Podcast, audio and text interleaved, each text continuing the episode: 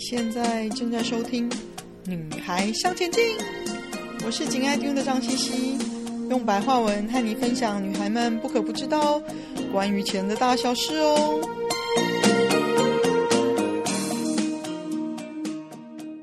大家好，我是四宝妈珠宝的创办人贺小慧，很高兴呢，又到了每个月在《女孩向前进》跟大家聊珠宝的时间了。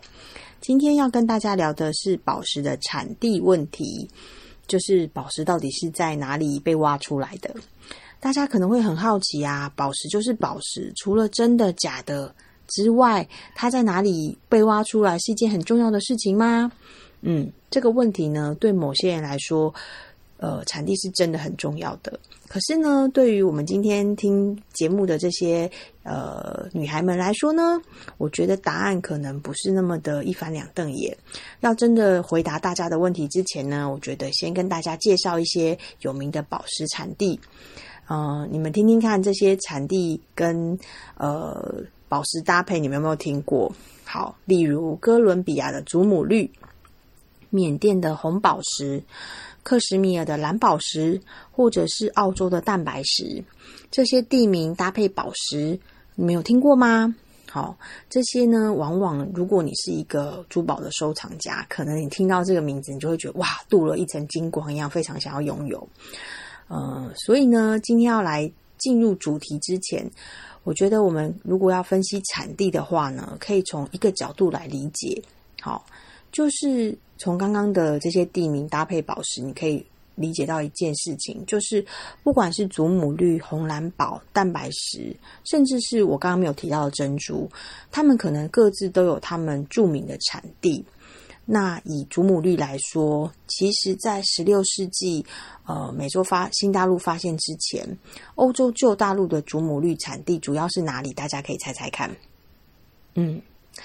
是埃及，虽然埃及不在欧洲，对，它在这个非洲，可是呢，嗯，它是欧洲最主要的呃祖母绿供应的产地。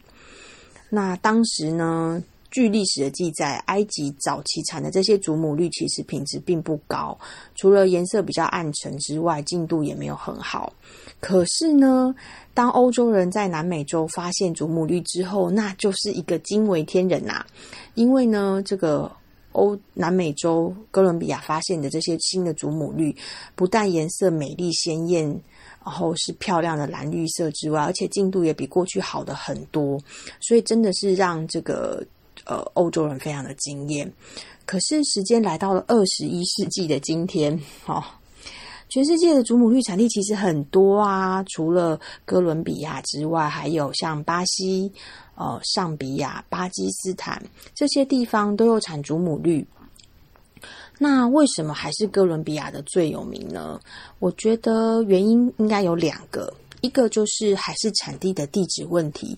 不知道大家有没有听过一句话，叫做“一方水土养一方人”。嗯，在宝石的世界，应该也是类似的道理。那另外一个原因呢，就可以回溯到这个产地的迷思，或者呢，可以说是产地的品牌效应了。就是这么多年、几百年的累积下来，可能大家就是觉得这里的产的东西特别的好。好，那嗯。所谓的产地的地质问题，就是刚刚讲那句话“一方水土养一方人”是怎么回事呢？因为呃，接下来就要跟大家上一些简单的地质跟化学课，请大家耐心的听我说来。哦，在宝石的世界里呢，因为宝石它的它是在地底经过高温高压一个特殊的环境，造成它的一个生长的环境。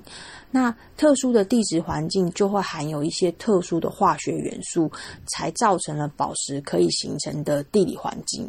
还有就是它们有颜色，我们叫致色的原因。好，那以祖母绿来说，它那个漂亮的蓝绿色，就是很绿很绿，但是又有一点蓝的。色调的这种绿色呢，其实是来自于三个金属元素的调配而成，铬、钒和铁。好，那一般来说，哥伦比亚的祖母绿呢，它有比较高的铬，有一些钒，然后比较少的铁。可是像尚比亚的祖母绿呢，它就会有比较多的，一般来说比较多的铁和铬，鈿比较少。那巴西产的祖母绿是鈿比较多。那在以红宝石来说，在缅甸到这个喜马拉雅山到越南北部这一大片的区域里面呢，他们的这个大理石类的变质岩里面，因为铁的含量很少，那红宝石的自色原因也是铬。那这些大理石这片大理石的变质岩中间呢，这个铁的含量很少，甚至是没有。那它们里面的铬呢，就让红宝石生长出来的颜色是美丽的、鲜艳的红色。可是呢，到了比如说像泰国产的红宝石，它呃玄武岩的铁的含量比较高，就会让它看起来铁会让它看起来带有黑色，好，就是大家比较不喜欢那种黑红黑红的颜色了。好，嗯，我不知道讲到这里，大家会不会觉得已经昏昏头了？好，不过化学就已经讲到这里没有了。不过呢，讲这些化学和地质的知识，嗯，其实是想要让大家理解宝石珍贵的缘由。就是说呢，它其实是需要在一个特殊的地底的环境里面，然后有特定的呃稀少的化学元素的配合，它才有办法。呃，有它那么漂亮的颜色，这也是为什么产地会是重要的，因为那个产地就会有那样特殊的地质环境。不过呢，介绍完这么多的硬知识，到底要跟大家传达什么呢？我觉得呢，我还是想强调，就是虽然哥伦比亚的祖母绿很有名，可是呢，像我们常常在市场上看，你就会看到，其实还是有很丑的哥伦比亚祖母绿啊。好，那感觉好像没有那么厉害的其他产地的祖母绿，好，也是有非常非常漂亮的。也就是说，每一个产地都有它很高端、很高端的货，也有它很普通、很普通，甚至很丑的货。所以每个地方都有它很漂亮的，或者是很普通的。我觉得大家，如果你不是真的一个要收藏的人，我觉得不用去迷失产地。不需要去迷信说哦，我一定要买哪里的。我觉得不需要。我觉得这个观念还是要回到，就是这个这个系列节目一开始就跟女孩们一直聊的一件事情。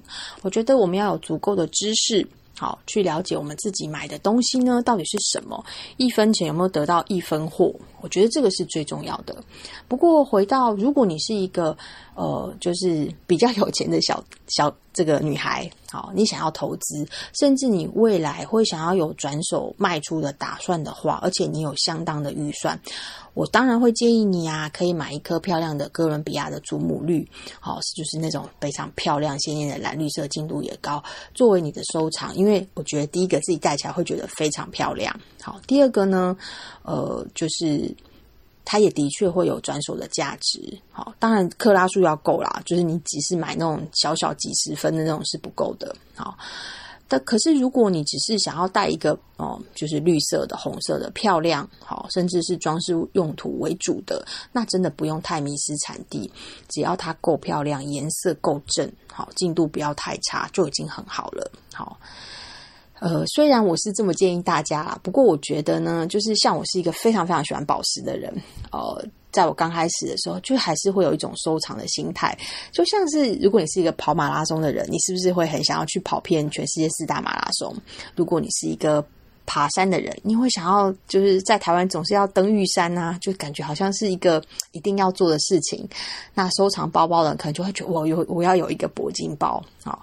那收藏宝石的人呢，他总是就是会觉得哇，我就是要有一颗怎么样的宝石。好，我觉得这种集邮的心态一定难免都会有。好，可是呢，我觉得讲到这边还是要跟大家说，我觉得与其迷信产地，更重要的是，我觉得你有没有你要知道你买的宝石有没有经过处理。好，就是呃，例如祖母绿，它最常经过的处理就是。净油处理，就是它会把呃产出来的祖母绿泡在油里面，因为油种类很多啦。那它泡的油是什么油？例如它是有颜色的油，还是没有颜色，就是透明的油，也会影响到它的价值。因为它如果是把祖母绿泡在有颜色的绿色油，其实相当程度来说就有点像把它染色了嘛。对，那这就是一种比较严重的处理了。可是如果它只是泡油，那你就要看它呃。净油的程度有多少，也都会影响到它的价值。那甚至是像红宝石、蓝宝石，市面上最常见的处理就是加热。它加热处理之后，会把它这个铁的这个颜色中心破坏掉，它就会看起来比较红或是比较蓝。那加热处理也会影响到它的这个。价值，而且它加热处理是普通的，只是拿去加热，还是它外面有包裹其他东西再去加热，都会影响到它的价值。那我觉得，与其去迷信产地，我觉得更重要的是你要知道你自己买的宝石有没有经过这些呃。出土之后就被挖出来之后的二次处理哈，我觉得这个是更重要的。好啦，那今天这个简单的关于珠宝宝石的地质加化学课就讲到这里了，希望对大家有帮助。那如果呢，你有想要听的内容，也欢迎留言跟我们互动哦。如果对四宝妈设计的珠宝兴趣，也欢迎来到我们的粉丝团或者是官网拜访哦。谢谢，拜拜。